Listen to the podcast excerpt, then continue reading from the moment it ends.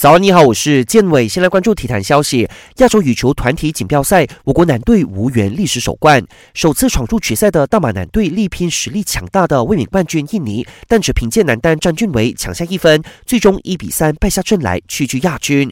不过，这一支年轻球队已经超标的完成任务，是我国在亚洲羽球团体锦标赛历史上最佳的战绩。凭借这个亚军，我国男队成功抢下了今年五月丹麦汤杯决赛圈的门票。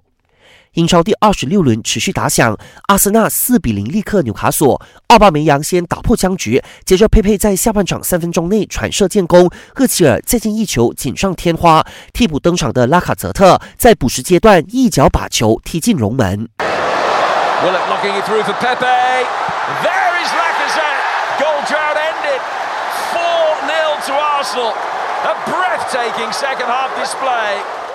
经过这一役，阿森纳终结了联赛四连平，排在英超第十位。